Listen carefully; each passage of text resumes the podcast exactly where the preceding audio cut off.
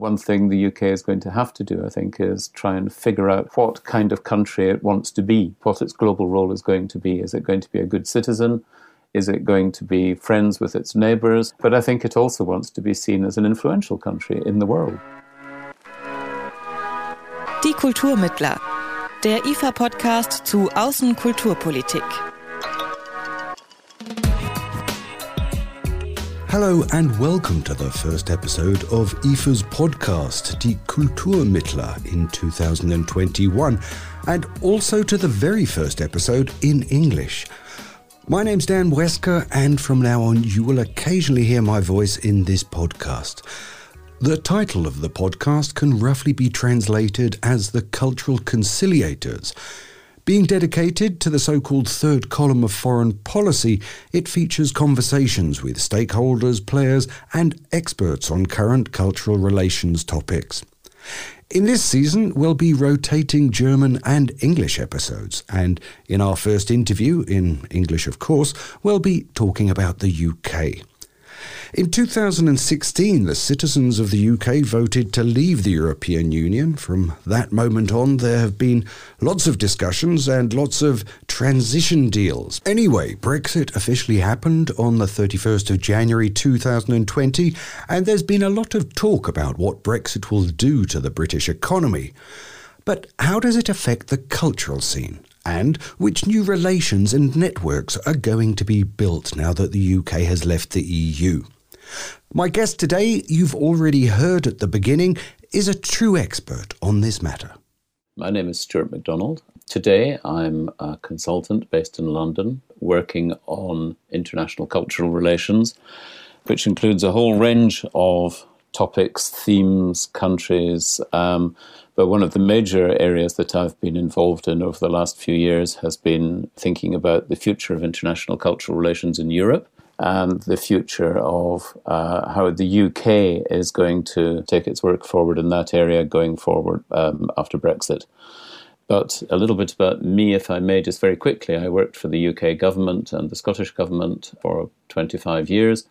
Um, I was a policy advisor to government ministers on education and culture mostly, but also in digital matters, and that's very relevant to the work that I do today. After that, I worked in North Africa for a while, and then I uh, set up the Centre for Cultural Relations at the University of Edinburgh, which was an interdisciplinary research led centre which also did engagement and impact activities internationally. And through that, experience, I did a, started doing a lot of consultancy work with governments, the German government, with the UK government. After that experience, I decided to go on my own. So I actually worked in Germany for six months. I was in Stuttgart working at IFA in 2017, I think working on the Brexit report there. Um, I've also done work with the University of Mainz, the University of Bamberg, and I have uh, done work projects also in Berlin with the Stifterverband and with other colleagues and collaborators there on different things and a whole range of subjects, as I say, which are relevant to cultural relations, with a focus on higher education, digitization, cultural connections. But most of what I do is research into what works in public policy terms, because from my point of view, the activities of governments, the activities of government agencies are absolutely crucial in this area. As he said, Stuart MacDonald has also worked for IFA. In 2017, he published an IFA study, The Impact on Brexit on International Cultural Relations in the European Union. There he wrote that Brexit forces us, and I quote, to challenge our assumptions and traditional ways of thinking about international cultural relations. That was a few years ago. Still, I asked him what exactly he meant by that. I think this sentence, um, I'm trying to remember what I had in my mind when I wrote it. Thinking about the UK and Europe, the British Council was one of the founding members of EUNIC, the EU National Institutes of Culture, and continues to be, I think, is continuing to be an associate member of EUNIC going forwards. And I think it's almost in the DNA of the British Council and any cultural relations practitioners in the UK that the UK would would have continued to play a leading role in international cultural relations whether or not Brexit took place. Now, Brexit having taken place in the way that it has, uh, we're in a particular situation now. But back at the time, I think when I was thinking about this, the consequences of the UK coming out of the EU, uh, we didn't know that the British Council would continue to be an associate member of EUNIC at that time. So a lot of the assumptions about collaboration, about who who we work with, not just on a day to day basis, but in terms of who shares our values. Who shares our broad understandings of the world, whether they're cultural understandings or uh, understandings about, say, how civil society operates? that these sets of understandings were clearly going to be challenged by Brexit, which was a result of what Richard Higgott calls the populist nationalist zeitgeist, a turn of events and culture and politics. It's not just in Britain, but it's across the world, which challenged, I think, some of the liberal assumptions on which the whole notion of cultural relations is based. In your 2017 uh, study for the British Council, uh, Soft Power Today, you pondered how smaller arts organisations could develop in a way to develop connections, reduce misunderstandings, and engage about values and ideas. What impact will Brexit have not only on the British cultural sector, but also on the international cultural relations? The impact of Brexit on small arts organisations uh, in the UK, I think, in the short term, is hard to disentangle from the impact of COVID 19. That's the first thing I would like to say. The challenges of having to deal with Brexit would have been bad enough on their own. Having to deal with that and COVID, I think, personally, I'm not optimistic about this. I think is going to deal a very heavy blow to the cultural economy and cultural ecology of the UK. And there are already numerous examples of small arts organizations struggling to survive, individuals who are having to retrain into completely non-arts sectors. And there was a, an incident uh, before Christmas where a government minister, I think it was the Chancellor of the Exchequer, advised a prominent ballet dancer that really he should think about retraining as an IT operative. Yes, that made made lots of headlines. That one. It did, yes. But what he was saying was indicative, I think, of an attitude amongst a certain section of um, not necessarily the government, but a certain view in society that arts organisations, which were struggling to survive financially anyway, um, following the financial crash, had probably been dealt uh, a body blow by COVID nineteen because I think it was in the context of COVID that that remark was made rather than in the context of Brexit. But certainly, in terms of the context of Brexit, I'm not sure that Brexit as such is really going to have such an impact on small arts organisations. Obviously, in the UK, they'll lose access to sources of funding which they possibly had through the Creative Europe scheme in the past. Having said all that, there are new business models, largely through online and digital platforms, which are thriving and which are building new kinds of networks and new kinds of affiliations, developing new models of cultural production, which I think, to be honest, are largely unaffected by Brexit and have been accelerated by COVID. What sort of industries are we talking about there? Well, just to give you an example, I'm actually a trustee of a small visual arts organization called Arts Cabinet. And Arts Cabinet operates at the intersection of, if you like, research, and the practice of contemporary visual art. So it looks at art, artist research practices. And they have been massively successful over the last year in terms of building networks across Europe, networks globally. Um, they're managing from a, a very small resource base to publish quite significant contributions to art and to thinking in this field and all on really a, very, as I say, a very small resource base in ways that simply wouldn't have been possible 10 years ago. It couldn't have happened. And, you know, the models of exchange and mobility and so on that were set up then, which are still with us and indeed have been accelerated recently by the European Commission, the extra money for Creative Europe and so on, are really models that uh, are sort of pre COVID models, it seems to me. And they're largely pre digital models in the sense that they're not recognizing the shift that COVID has, is driving, forcing people to go online, has created new spaces for dialogue. It's created the new endless Zoom conferences. If I wanted to, I could spend all day, every day in the most fascinating Zoom meetings. I would be exhausted, but that possibility didn't exist pre COVID. These things just simply didn't happen. So, on the one hand, Brexit reduces some uh, opportunities, uh, less than the sector itself, I think, claims, frankly. Because, to be honest, the take up of Creative Europe projects in the UK was always rather low and benefited a very small number of arts organisations that were active in Europe. It's always been easier in some ways for UK arts organisations to build international links in English speaking countries. So they would tend to go to the USA or Canada or Australia or wherever. So, in a sense, I think the impact of Brexit on the arts sector in the UK has been overstated in some ways. And I'm, but I'm also optimistic that these new channels of communication, these new dialogue platforms, and so on, show a way forward, which actually should increase the agency and autonomy of cultural actors, um, if you like, vis a vis state funders on the one hand, or bureaucratic um, instrumentalization on the other hand. So, the impact of Brexit on the cultural sector might not turn out so bad after all, especially with the UK staying a member of the EU National Institutes for Culture, the so called EUNIC. Stuart MacDonald mentioned the network earlier. But Brexit doesn't only affect the cultural scene, it also changes European academia. By the end of 2020, it has been decided that the UK will no longer be part of the Erasmus Plus programme. Instead, the UK is introducing their own programme, which is called the Turing Scheme. This change affects especially young people, and it's being harshly criticised. Richard Lochhead, the Scottish Universities Minister, called the decision a huge blow. Welsh First Minister Mark Drakeford even talks about cultural vandalism.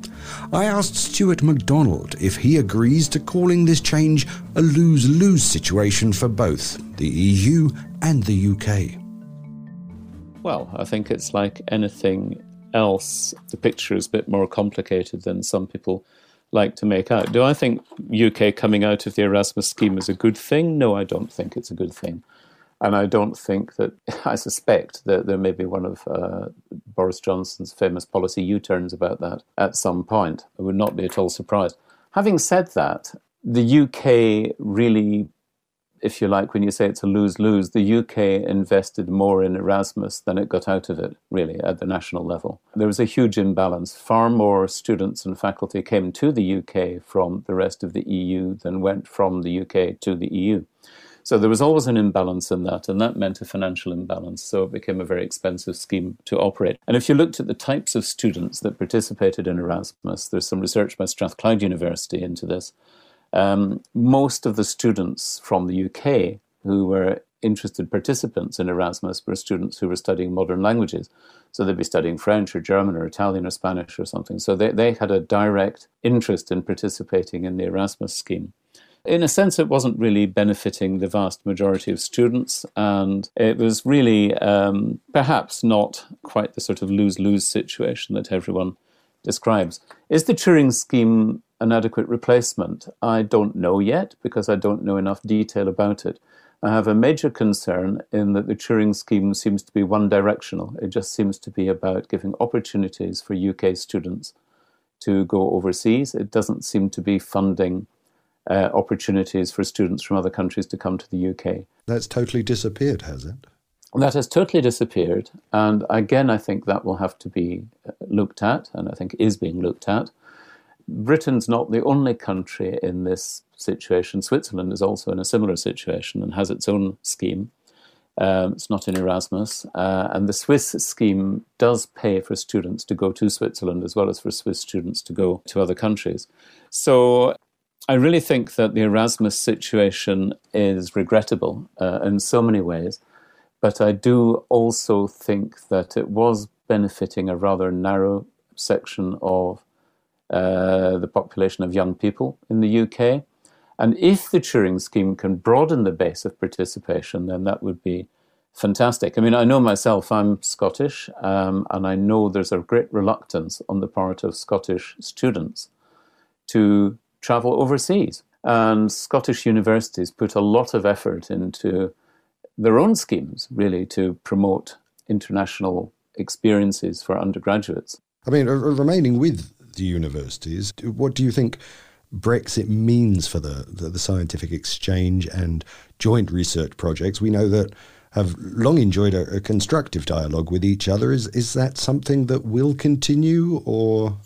Yeah, I mean, uh, the UK is staying in Horizon Europe. It's also staying in the Euratom nuclear research program. There's a thing called the ITER project, which is building a nuclear fusion system. There's an Earth monitoring project, I think it's called Copernicus, and EU satellite and tracking services and so on. So the, the UK is going to still play a very much an important role in research and innovation at the EU level, and that's fantastic news. Earlier research showed that that was a major concern, really, of certainly of the German government, um, that you know the opportunities for collaboration with UK research-led universities should be maintained. Uh, the UK does have a very significant science and research base, and it's great that these opportunities can continue. That that is extremely important.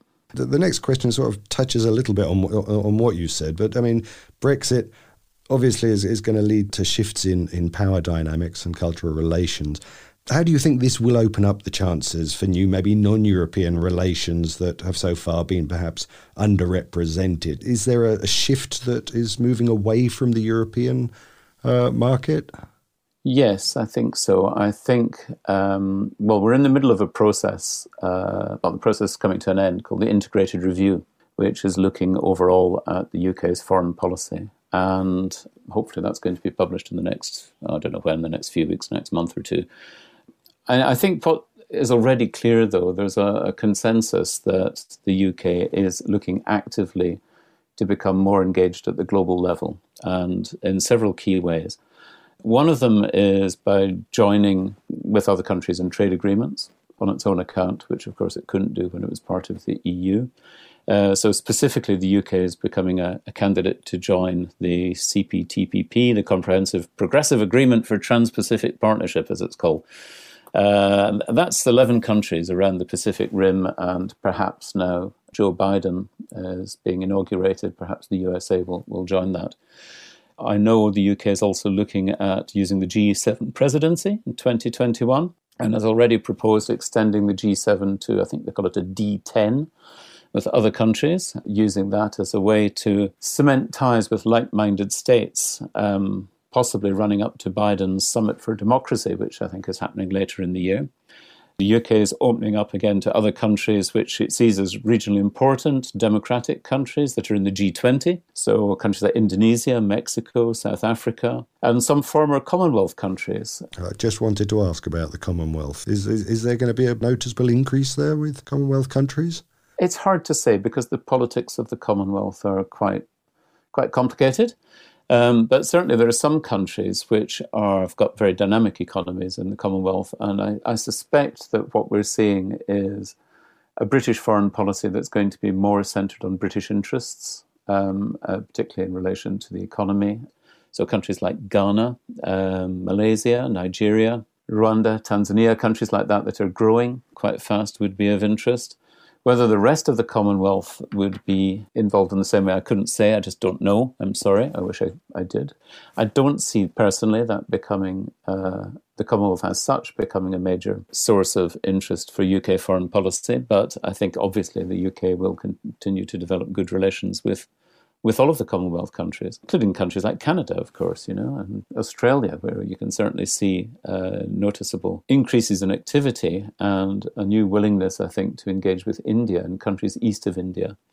So there are also other countries that I know are on the, the list which have market potential, and I think you know I don't need to give you a list of those, but they're not Commonwealth countries necessarily, but there are other states around the world. Now, what all this means in practice, in you know the big picture of the UK's foreign policy is uh, more than I can say at the moment, but I suspect that yes, there will be more of an overt approach to some of these countries. It's not to say that these uh, links haven't existed while the UK was in the EU, of course they have. But it's just that the UK, through mechanisms like trade deals, can raise its profile with these countries and can be seen to be engaging with them more actively. And I think, to be honest, what, what you're going to see more is, is a question of what the UK's sort of soft power and cultural relations is going to look like in the future. And we have some indications that the UK is going to be um, focusing more on questions like support for democracy, support working with other countries which the UK sees itself as having common values with. So these would be EU countries working with them to promote the SDGs uh, and in relation to topics like climate change, you know, and uh, possibly trying to take a more global role in bodies like the United Nations or, you know, groupings of countries around specific issues. We'll see how it all goes, but the, that's my guess. So, yes, I think in a sense there will be a more expansive global focus. But of course, the big problem is going to be resources and focus. You can't be everywhere doing everything all at once. And one thing the UK is going to have to do, I think, is try and figure out what kind of country it wants to be uh, globally, what its global role is going to be. Is it going to be a good citizen? Is it going to be friends with its neighbours? I think the indications are that it, that it does want to do both of these things. Uh, but I think it also wants to be seen as an influential country in the world, you know, as a member of the Security Council, a major member of NATO. So I think there are other multilateral organizations as well as the EU that the UK will be very active with. Okay, because uh, you know, in, in many senses, Brexit has been uh, associated with anti-immigration and more introspective and, and reactionary. But by the way you're talking, it sounds like it's it's actually going to grow. Uh, rather than constrict itself. Brexit gives uh, Britain the opportunity to, to nation brand a, a 21st century Britain. And with those characteristics that we know, I mean, what would the solid new nation brand look like? Is there a way to still build a, a positive nation brand from all of this? Well, there possibly is. I think there are a lot of domestic challenges. And if there's one thing that um, I'm increasingly aware of in the work that I do, it's that how you're seen internationally reflects how you are at home. I mean, we all live in a digital goldfish bowl these days everyone can see what you do. So, what happens at home really is what drives how you're seen abroad and how effective you can be internationally. And I think there are lots of lots of challenges for Britain. I think that domestically in the UK, you know, there are many there are many issues ranging from inequalities through constitutional issues. Uh, one of the big political events in the UK, inevitably this year, is going to be elections to the Scottish Parliament in May. And if the Nationalists win a big majority there, then the pressure for Scottish independence will definitely grow. And that gives a real headache to any UK government that's trying to present a unified image of the UK overseas.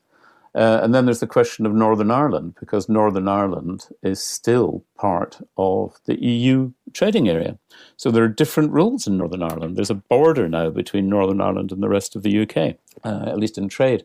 And that can be mitigated in some ways, but uh, the, the long term consequences of that are going to be very interesting. Uh, and of course, within England, itself, which is the UK is very asymmetrical. England is much, much bigger and more populous than Scotland, Wales, and Northern Ireland. But within England, there are many issues to be resolved that people have been talking about for my whole lifetime without success. And indeed, in my past, I used to work on regional economic policy in England. I was I lived through the 2004 um, referendum in the northeast of England for devolution from London, which was rejected people don't know what they want. They don't know whether they want more devolution within England or whether they want an English parliament to make English laws, whether the UK should become some kind of federation, therefore, or, or what's going to happen. I think the, the global image of Britain, certainly to global activity, absolutely. Commitment to global challenges, absolutely. But also, I think there are many domestic issues which are going to impact on that. One of the founding ideas of the EU was the vision of a common, a so called pan European identity. This term even has its own Wikipedia page, and it's really a very strong concept, which has also been the basis for many political discussions on the EU level. Now, Brexit has often been interpreted as an expression of increasing nationalism or Euroscepticism, or even as a sign for the EU falling apart with all its values. So, if one country just decides to leave this vision of unity behind, what does that tell us about the European identity? And what impact will Brexit have on it? I mean, one of the ironies of Brexit is that really one of the things which drove the notion of a common European identity was the creation of the single market, which was largely initiated by Margaret Thatcher in the 1980s when she sent Lord Cockfield to the Delors Commission. There was a desire to reinvigorate what's called the common market, and that resulted in the Single European Act. And I think, I don't know if this is what she intended to do or not, but what that ended up doing was selling to EU citizens the notion of a common European lifestyle. So you could you could go live wherever you wanted, you could study wherever you wanted, you could do you know within the, the single market you could do many things that you couldn't beyond your, your own country that you couldn't have done before. And I think that that notion of there being a common European lifestyle kind of underpins this notion of a common European identity and gave an impetus to it. The Commission did a study on what the common European identity consisted of back in 2012, and I think it's, it's worth quoting today because I think it was a very good study.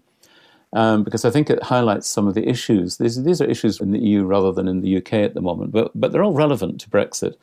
And one of them was the notion that people would identify with Europe. You know, they would see themselves as European. And to some extent, I think that's come about.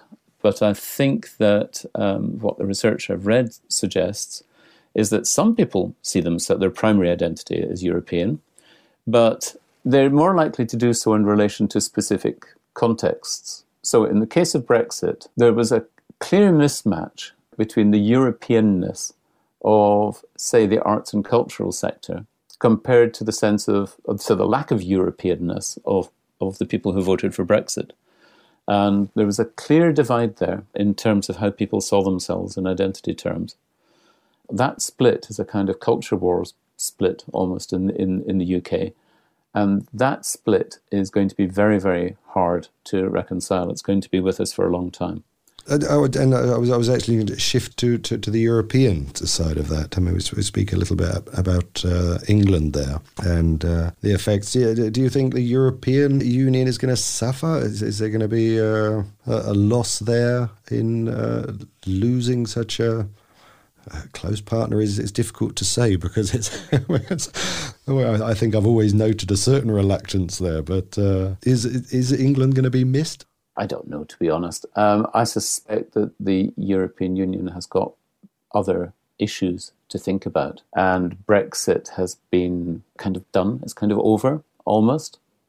And there's certainly an eagerness here in the UK to move on from Brexit and to think about a future good relationship with the EU. I mean, the UK isn't going anywhere physically, it's still going to be here there's still going to be a huge amount of trade. There's still going to be a huge amount of exchange, um, cooperation in all sorts of areas.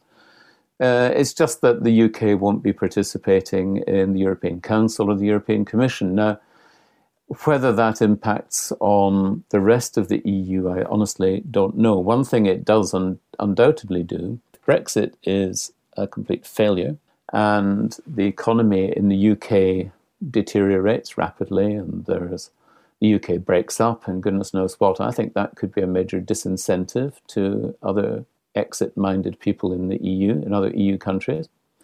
I think, on the other hand, if Brexit is a great success and the UK doesn't fall apart and it becomes a prosperous, um, successful middle power in the world with a lot of agency and freedom to go its own way, then that might be attractive to people who are exit minded in the EU. But I, honestly, I don't think it's going to be a central thing for people. I, th- I, think the memory of Brexit will start to fade, and I think the that, as you say, for many many years, the UK's relationship with the EU has been ambivalent, to say the least. And certainly, talking to friends in France, they say, "Well, well, we never thought that Britain was part of Europe. Uh, we always thought London was a nice place to go and work and, and live and all the rest of it, but we never really saw the UK as, as you know one of us, in a sense. And I think in the UK there's a there are many different points of view, obviously, but I think there's a kind of similar view that you know it's great for the EU to stay together, hang together, become a major power uh, uh, that we do a lot of close business with, and that's a good thing. And it may even be good for the EU and EU integration that the UK is not there stopping other countries integrating more closely if they want to. Because we did for a long time. Brexit is certainly provoking a lot of change, and it's still not that easy to forecast all the implications. At the same time, some of the consequences might not even be measurable in hindsight because of COVID 19, which has changed our lives profoundly. Anyway, as Stuart MacDonald explains, what follows Brexit doesn't necessarily have to be for the worse. And we are learning now how new technologies provide the basis for a broad cultural network that can easily cross nation borders. Next month, in the upcoming episode of Die Kulturmittler, Lara-Lena Gödde will host this podcast in German. This year marks 50 years of IFA coordinating the national contribution of the Federal Republic of Germany at the exhibition in Venice. That's why, with our next guest, we'll be talking about the German pavilion at the Biennale di Venezia. My name's Dan Wesker. Thanks for listening and take care. Die Kulturmittler, der IFA-Podcast zu Außenkulturpolitik.